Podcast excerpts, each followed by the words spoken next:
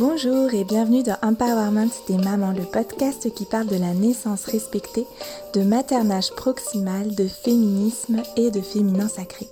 Je suis Christelle Carter, je suis doula, formatrice et fondatrice de Karma Mama et je me réjouis de passer ce petit moment avec vous.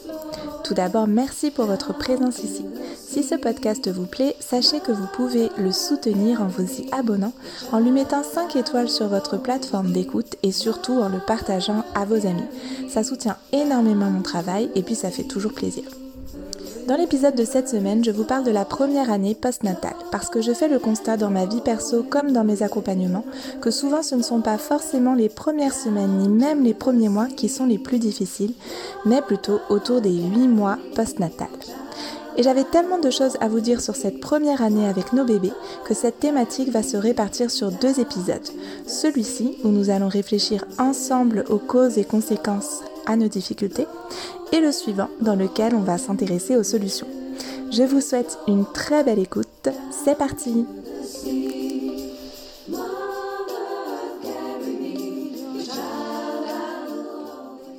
Hello tout le monde, je suis hyper heureuse de vous retrouver cette semaine pour un nouvel épisode de podcast. J'ai pas enregistré la semaine dernière parce que j'étais en plein dans mes préparatifs d'un tournage dont vous avez peut-être entendu parler autour d'un projet de court métrage, de très très court métrage on peut dire, sur la naissance respectée que j'ai le bonheur de co-créer avec euh, plusieurs de mes consoeurs. Et en fait le tournage était ce week-end.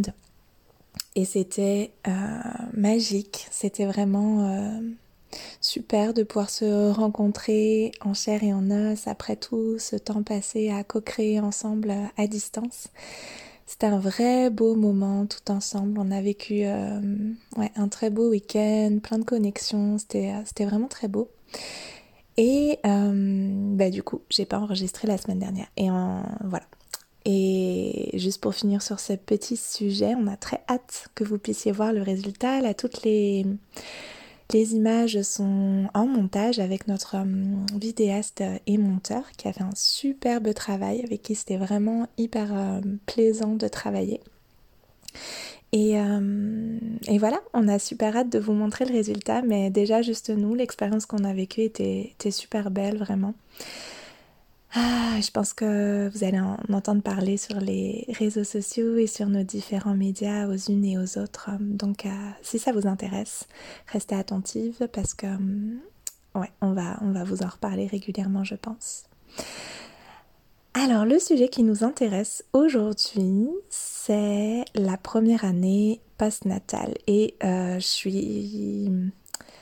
Comment dire J'ai des notes de podcast qui sont hyper denses. Je pense qu'il y a tellement de choses à dire en fait que hum, ça m'a demandé beaucoup de temps de, préparer, d'organiser en fait ce que j'allais vous dire pour essayer à la fois de, d'être assez complète dans ce que j'ai envie de vous dire, puis à la fois de pas non plus hum, aller trop... Enfin, comment dire À la fois de vous donner des détails concrets, des, des choses concrètes qui vont vous aider maintenant, mais en même temps vous permettre peut-être un pas de recul vers quelque chose d'un peu plus, une vision plus large en fait. J'ai eu envie de faire cet épisode de podcast parce que j'ai posté euh, sur mon compte Instagram qui est karma.mama avec un S si vous avez envie d'aller me suivre si vous connaissez pas encore mon compte Instagram.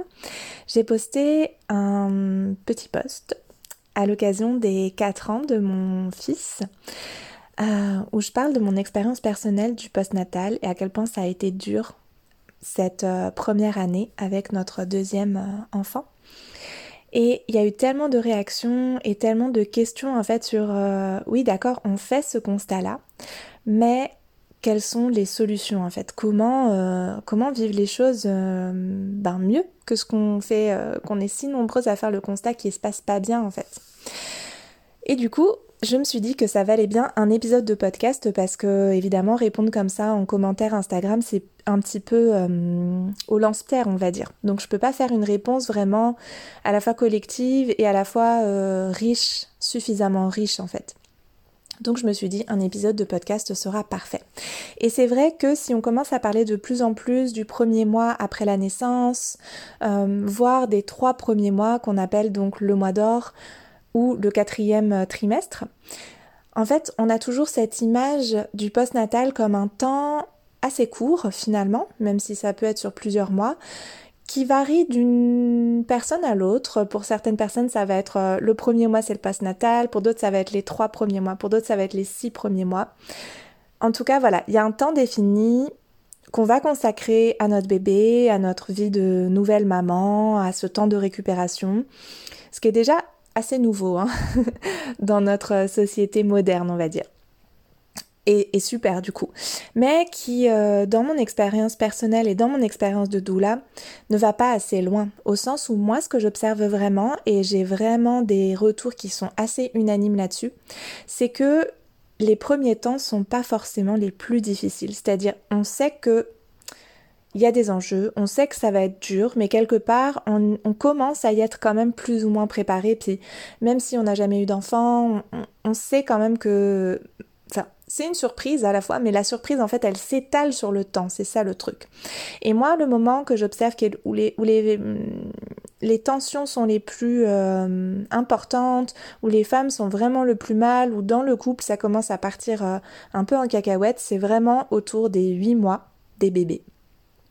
Et ça va s'étaler de manière plus ou moins crescendo ou décrescendo jusqu'aux 2 ans. C'est pour ça que d'abord le postnatal pour moi c'est vraiment toute la vie en fait. C'est toute la vie après bébé, après cette naissance-là, après cet enfantement-là, après cette grossesse-là. Et on va y revenir au fil de l'épisode. Vous allez voir que cette euh, affirmation, c'est pas seulement une façon un peu de jouer sur les mots ou de dire euh, bah oui, finalement, ça paraît logique que le postnatal c'est euh, juste l'après-naissance et du coup, bah toute la vie après la naissance, c'est l'après-naissance. Il y a un sens plus profond à ça. On va, on va s'en reparler au fil de l'épisode. Donc déjà, il y a cette première réalité là que c'est toute la vie, mais d'un point de vue plus pragmatique, pour moi, en tant que doula, je considère que c'est les deux premières années avec une attention particulière dans la première année. Et évidemment, il n'y a pas les mêmes enjeux sur le premier mois, les trois premiers mois, puis ensuite à 6 mois, 8 mois, 12 mois, 18 mois, etc. Mais l'attention devrait rester là autour de la mère en particulier et de la famille euh, plus généralement. Ce qu'on observe dans les causes individuelles de ces difficultés, c'est que d'abord il y a tout le processus de dégestation de la grossesse. Donc euh, la grossesse est le processus de gestation, on fabrique un petit être humain, ce qui est assez magique en soi. Et puis ensuite le corps, bah, il va faire ce travail de dégestation qui prend bien plus de temps que ce qu'on peut imaginer. Euh, le chiffre qu'on donne en général, c'est un an déjà au corps pour récupérer de la grossesse, qui peut paraître euh, long par rapport à, ce à quoi on s'attend quand on est euh, enceinte ou qu'on découvre cet univers de la périnatalité. Mais finalement, si on le met en balance avec les 9 mois de la grossesse et puis ensuite ben, l'accouchement, qui est quand même un événement très intense pour l'organisme des femmes, et puis ensuite, euh, le processus de lactation, qu'on allait ou pas, il y a le processus de lactation, il y a voilà tout, tout ce temps de, de, découverte du bébé, euh, la fatigue, etc. Donc on peut comprendre que ben, il y a 9 mois de gestation, puis il faut bien encore 12 mois derrière pour que l'organisme revienne à une forme de neutralité, entre guillemets, si tant est qu'on puisse parler de neutralité à ce phénomène-là qui est vraiment physiologique s'ajoute bah, bien sûr la fatigue, tout simplement. La fatigue qui est vraiment quelque chose de récurrent dans l'expérience euh, parentale de, presque tous les gens que je rencontre en tout cas. Euh, donc dans mon expérience personnelle, au sein de ma communauté d'amis on peut dire, et puis euh, auprès des familles que j'accompagne. Cette fatigue, elle a pour cause la disponibilité euh, des, femmes, des parents au sens large, et puis évidemment tout ce qui va être question du sommeil du bébé. Ça, on pourra s'en reparler, mais euh, sur est-ce que c'est normal que les bébés dorment ou pas, est-ce qu'on peut s'attendre à ce qu'ils fassent leur nuit ou pas. Mais en tout cas, voilà, l'expérience euh, sur le terrain, c'est qu'il y a vraiment cette fatigue qui est extrêmement présente. À ça s'ajoute, donc ça, on peut dire que ce sont des, causes physiologiques, des causes qui touchent le physique, le corps euh, des parents et en particulier celui des mères. À ça va s'ajouter euh, une cause qui est plus d'ordre psychique, psychologique, qui est la, ce qu'on appelle maintenant, aujourd'hui, et que vous connaissez probablement, la matrescence. Si vous ne connaissez pas, je vous renvoie vers euh, le podcast de Clémentine Sarlat qui euh, en parle euh, extrêmement bien et sur qui fait un travail si bien que je ne vais pas prendre là tout un temps pour vous parler de la matrescence. Allez découvrir son podcast. Sachez juste que si vous n'avez aucune idée de, de cette notion-là, de ce que c'est que cette notion-là, la matrescence, c'est la transformation justement psychique et psychologique de l'état de femme, on peut dire, à l'état de mère. Et on vit une matrescence à chaque nouvelle naissance. Donc c'est la contraction de maternité et adolescence qui renvoie du coup à une transformation à la fois physique, psychique, euh, tout comme l'adolescence en fin de compte. Donc cette transformation-là, c'est une transformation qui est identitaire en plus d'être physique, ce qu'on a déjà évoqué euh, tout à l'heure. Et cette transformation identitaire, bah, elle provoque des choses dans euh, l'organisme en fait des, femmes, dans euh, leur état émotionnel, dans leur état, euh, dans leurs pensées, dans leurs états d'humeur, dans la façon dont elles se perçoivent, dans leur rapport au monde, aux autres, etc. Et tout ça, ça demande de l'énergie, forcément, puisqu'on est en train de construire, de se construire une nouvelle identité. Donc ça demande de l'énergie. C'est un processus qui ne se fait pas euh, simplement dans euh, voilà euh, la, vision très édulcorée de la maternité, avec des étoiles dans les yeux dès qu'on voit son bébé, on nage dans le bonheur à l'idée d'être mère, etc., etc. On sait bien aujourd'hui que la réalité des femmes, bah, c'est pas ça en fait. Alors évidemment, les pères vivent aussi une patrescence. Euh, là, on va s'intéresser davantage aux mères parce que euh, dans mon observation, ce sont surtout les femmes qui vivent dans cette première année postnatale des choses vraiment difficiles. Mais évidemment, on va le voir au fil de l'épisode, ça impacte leurs partenaires. Et puis, les partenaires vivent aussi des choses difficiles et aussi des choses très belles pour les uns comme pour les autres. Mais là, on, on s'intéresse au problème. Euh, donc ça voilà, c'est tout ce qui va toucher, on va dire, l'organisme au sens large de la mère, à la fois sa physiologie, son corps, et euh, sa psychologie, son psychisme. Et puis il y a ce qui se passe euh, pour le bébé. Alors, pour le bébé, ce qu'on constate, c'est que autour des 8 mois, à peu près, puisque là, hein, c'est la période sur laquelle on met le, le focus, on va dire, eh bien, c'est l'apparition de ce qu'on appelle l'angoisse de séparation.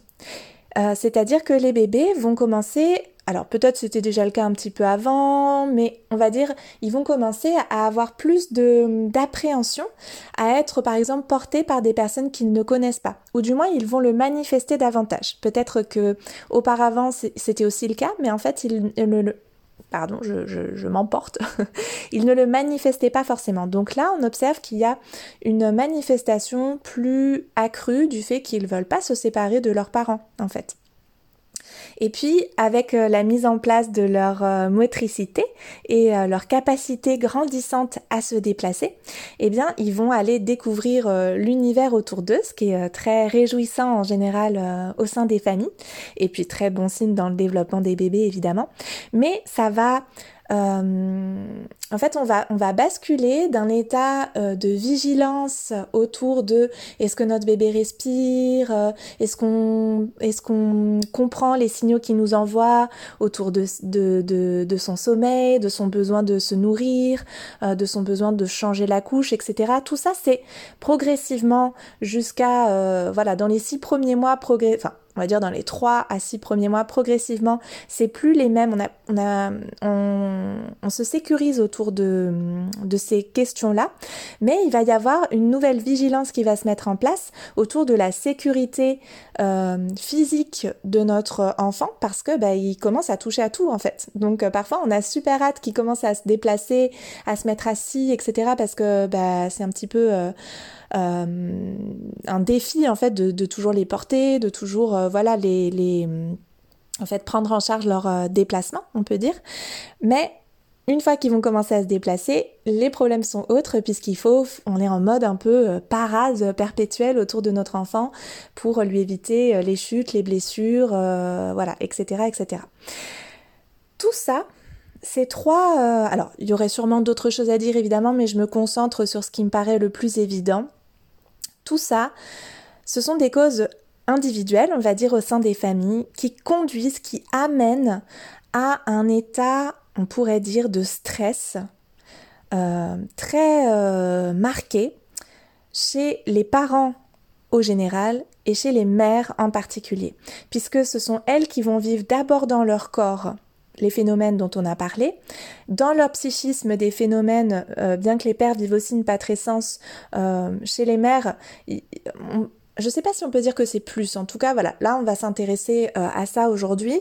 Et du coup, elles vivent vraiment une transformation très importante, doublée de fatigue et d'hypervigilance autour de leur bébé.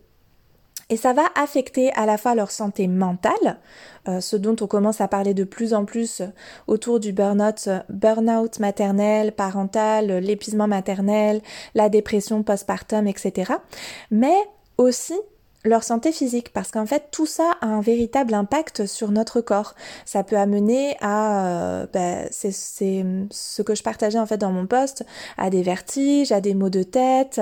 On constate, et là je vous renvoie spécifiquement à l'épisode, euh, alors attendez j'avais noté, voilà l'épisode 82 justement de la matrescence avec Isabelle Roskam sur le burn-out parental, où elle parle de cette étude qui a été faite qui démontre que euh, les mères ont un taux de cortisol dans le corps, le cortisol c'est l'hormone du stress, qui est euh, décuplé, qu'on voit jamais ailleurs en fait. Même chez des étudiants qui sont en période d'examen, ça n'a strictement pas de comparaison quoi.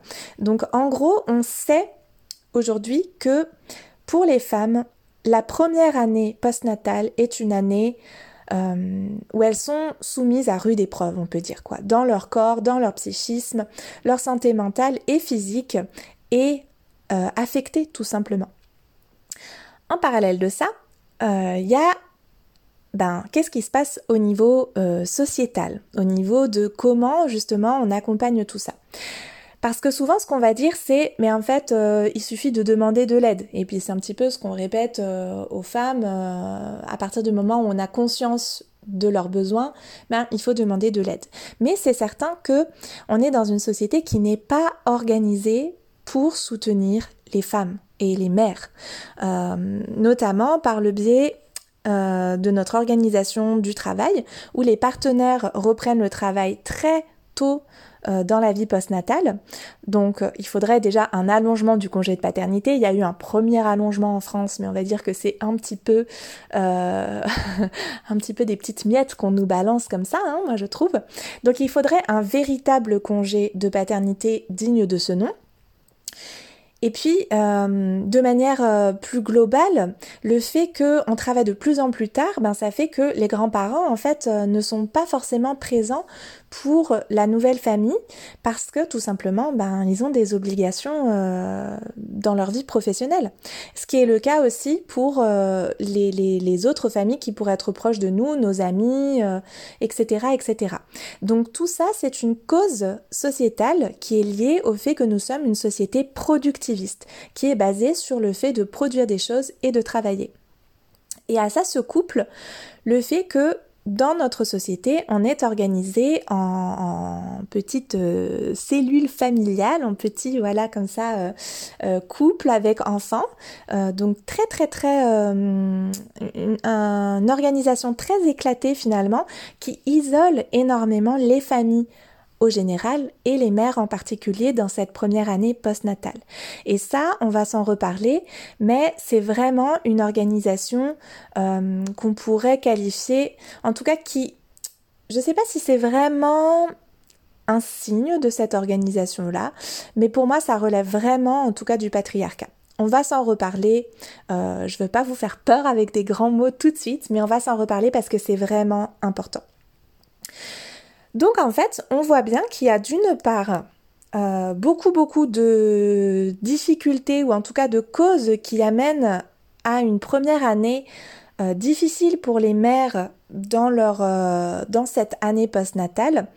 Et tout ça est en plus rendu davantage encore difficile avec une double attente en fait qui est posée sur les mères, qu'elles soient à la fois des mères les plus parfaites possibles, quel que soit euh, ce qu'on va mettre derrière ce parfait, donc soit qu'elles soient hyper disponibles pour leurs enfants dans une forme de bienveillance euh, éducative euh, accrue, ou au contraire qu'elles soient, enfin je dis au contraire parce que souvent c'est un petit peu des modèles qu'on oppose alors qu'en fait ça, peut ne pas l'être, mais au, je redis au contraire, mais vous avez compris ce que je voulais dire par là ou euh, euh, qu'elles reprennent en fait leurs activités professionnelles très rapidement, etc. etc.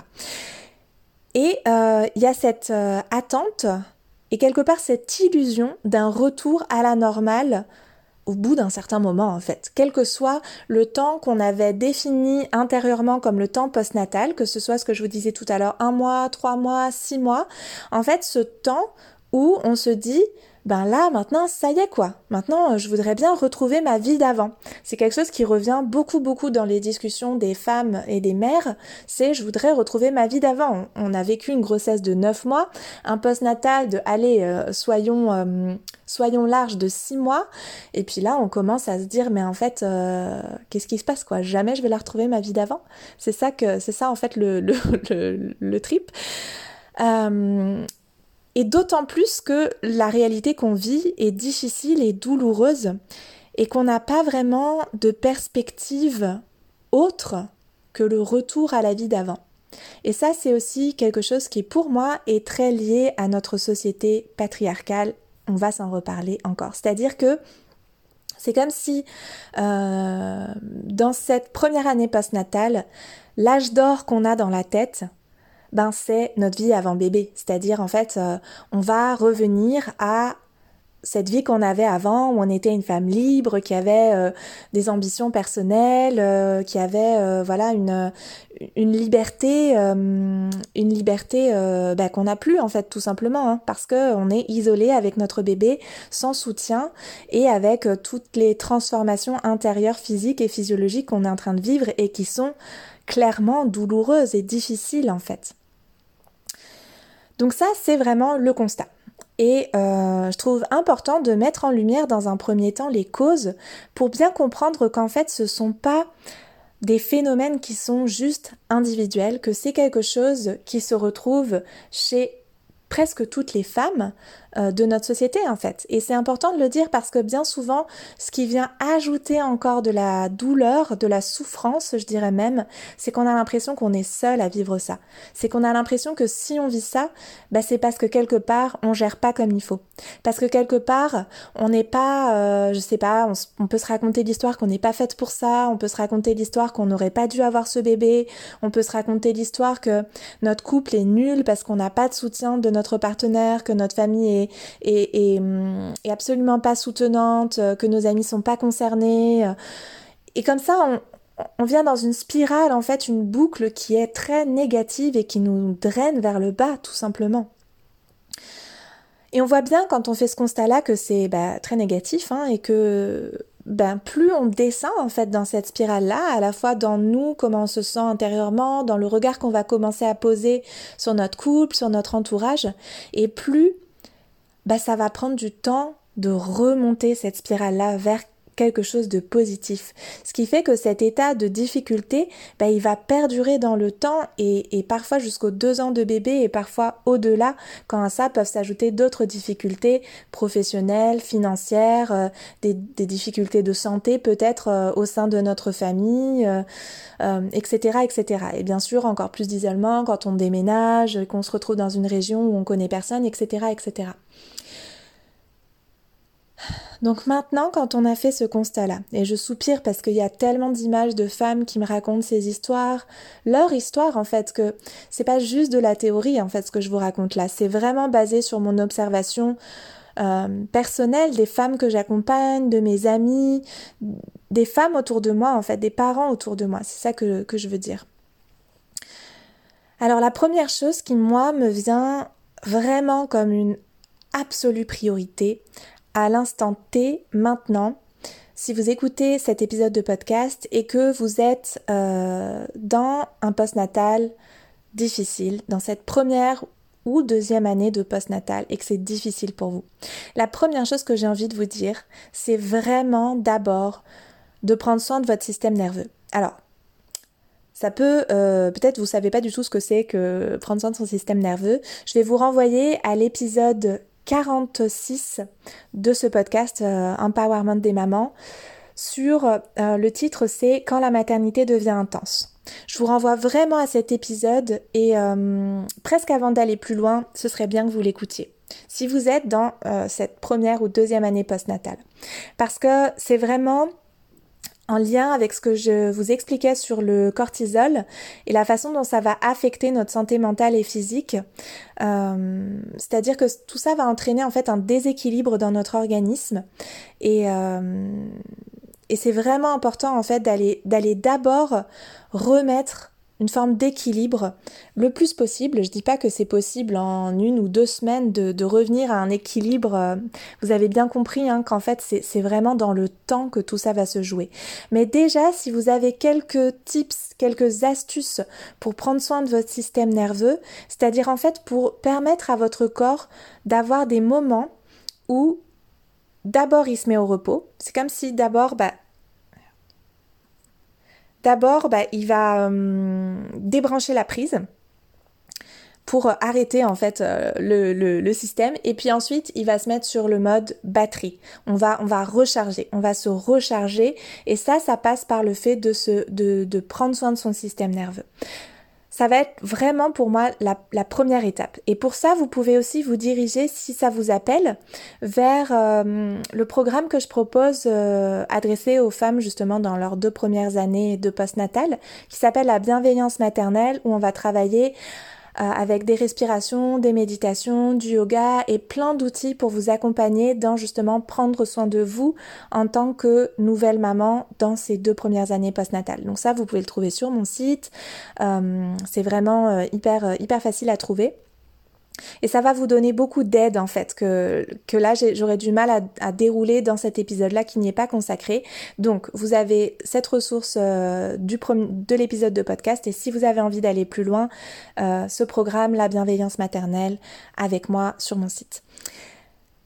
Maintenant on va passer à au-delà de prendre soin de son système nerveux, c'est-à-dire au-delà de, de, simplement prendre soin de soi, pour, pour faire court, parce que euh, j'ai bien conscience que même si vous arrivez à dégager par exemple 10 minutes par jour pour prendre soin de vous, ce qui peut déjà être un challenge, j'en ai conscience, ben ça va pas suffire, clairement. Avec le constat que j'ai dressé en début d'épisode, pendant toute cette première partie d'épisode, on se doute bien que ça va pas suffire. Donc on va aller chercher des aides concrètes, réelles et des aides plus subtiles.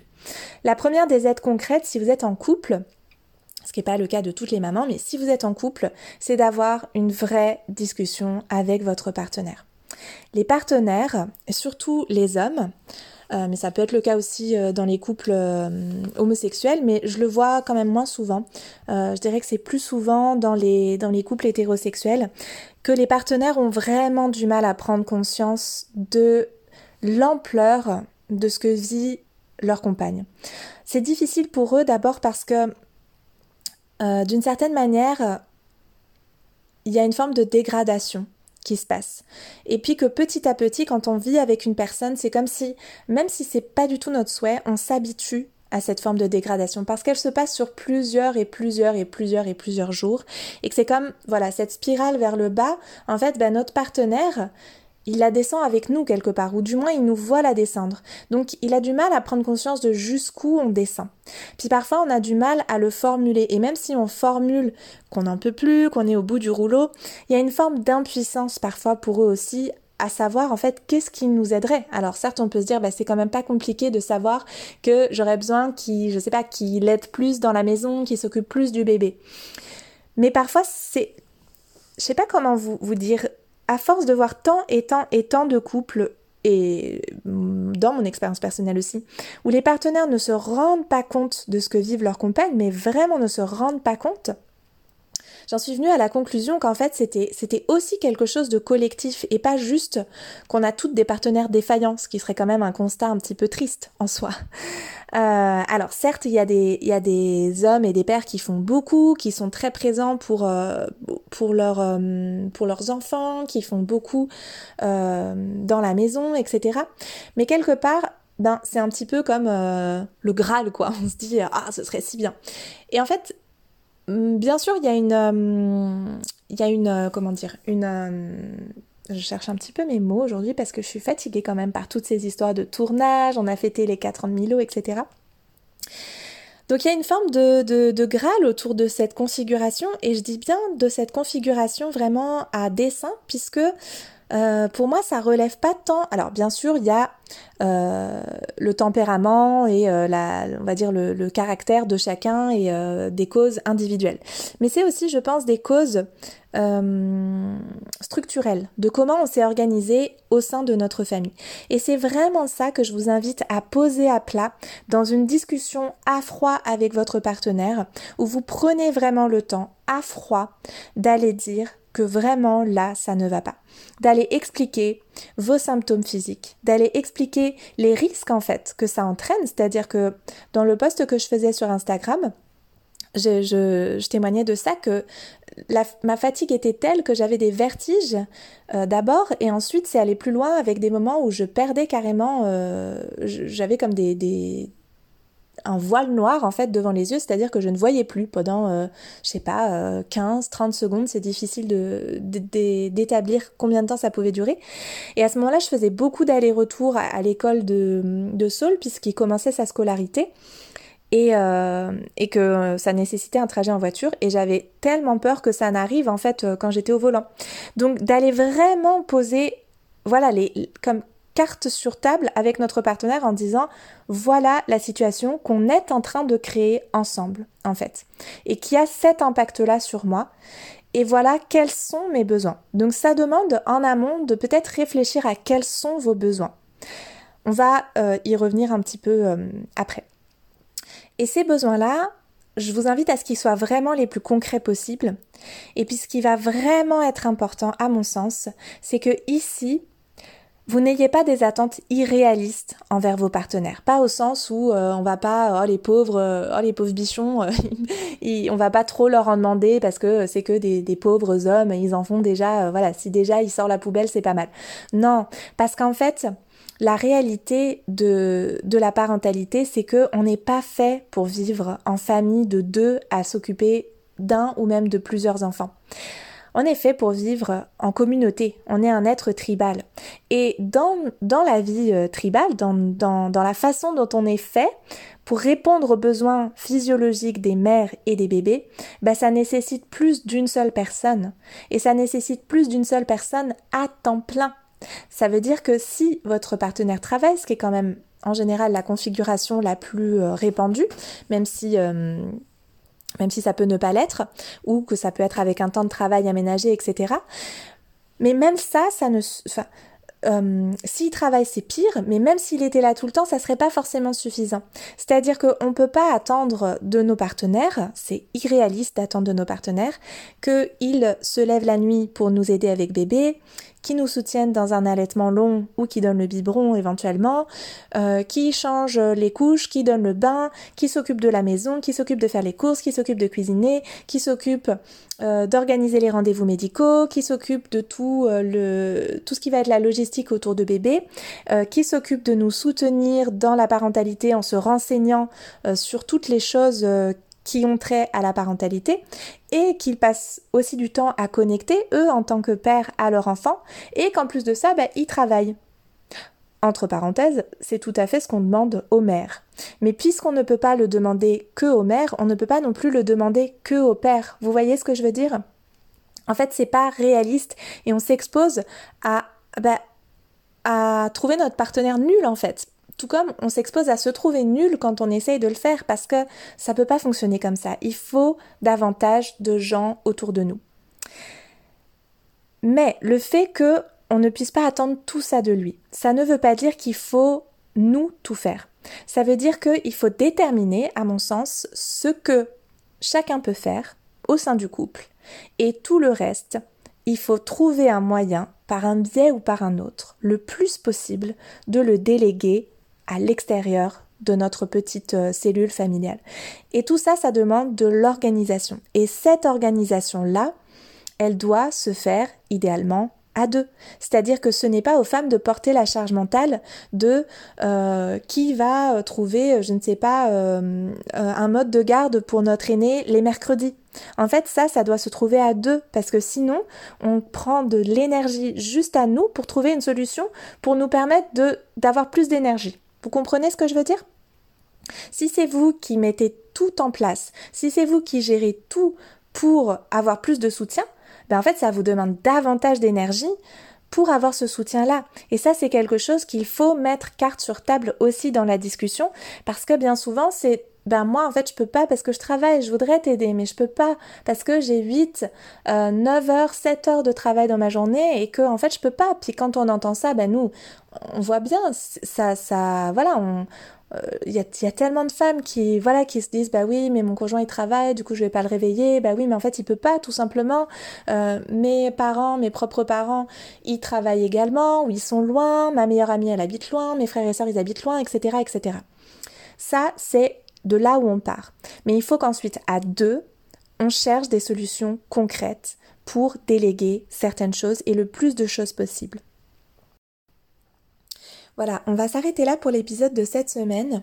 Encore une fois, c'était important pour moi de poser d'abord les, bases des comprendre les causes en fait de ce qui se joue, de pourquoi tant de femmes sont en détresse vraiment avec un couple qui est très fragilisé autour des 8 mois de leur bébé, avec cette configuration à la fois liée à tout ce qui se passe euh, dans l'organisme de la mère, dans le développement du bébé et autour de ça dans la construction sociale de la famille et des ressources en fait euh, qui s'offrent à la famille qui sont bah, très pauvres tout simplement euh, passer les premiers jours, euh, premières semaines euh, post-natales. Donc ça c'était vraiment important pour moi de poser ça et de vous encourager d'abord à prendre soin de votre système nerveux le plus possible dans ce qui est accessible à vous même si c'est 5 minutes par jour et ensuite de ça à avoir une discussion avec votre partenaire. La semaine prochaine je vais vous donner justement toutes les ressources qui selon moi s'offre à nous et qu'on peut amener sur la table quand on va avoir cette discussion avec notre partenaire. Mais déjà, si vous pouvez projeter qu'il faudrait avoir cette discussion-là, soit en prénatal, soit maintenant si vous êtes dans cette première année postnatale, voire cette deuxième année postnatale, ça peut vraiment être euh, là comme votre petite mission de vous dire, ok, on va trouver un moment pour avoir cette discussion.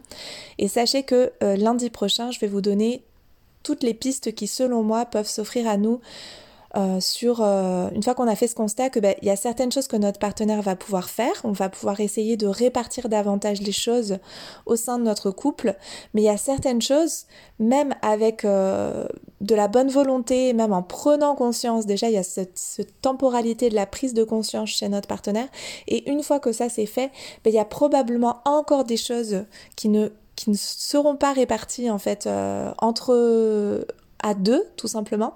Donc ces choses-là, idéalement, on va essayer de les déléguer. En fait, on va fonctionner à l'inverse, mais je vous expliquerai ça dans l'épisode de podcast prochain. On va déléguer le plus possible, puis ensuite tout ce qu'on ne peut pas déléguer, on va se le répartir à deux, plus que l'inverse. Mais tout ça, on va s'en parler dans l'épisode de la semaine prochaine. J'espère que cet épisode euh, du jour vous aura inspiré, vous aura peut-être appris des choses aussi, ou fait prendre conscience euh, de ce qui se passe à l'échelle euh, sociale et puis euh, sociétale plutôt. et puis euh, je vous dis merci pour votre présence ici. N'hésitez pas à aller découvrir les ressources que je vous partage dans cet épisode. aller découvrir le compte Instagram où très régulièrement je donne des pistes également pour, pour prendre soin de soi, pour prendre soin de notre parentalité. Et je vous dis, quoi qu'il en soit, à la semaine prochaine. Ciao, ciao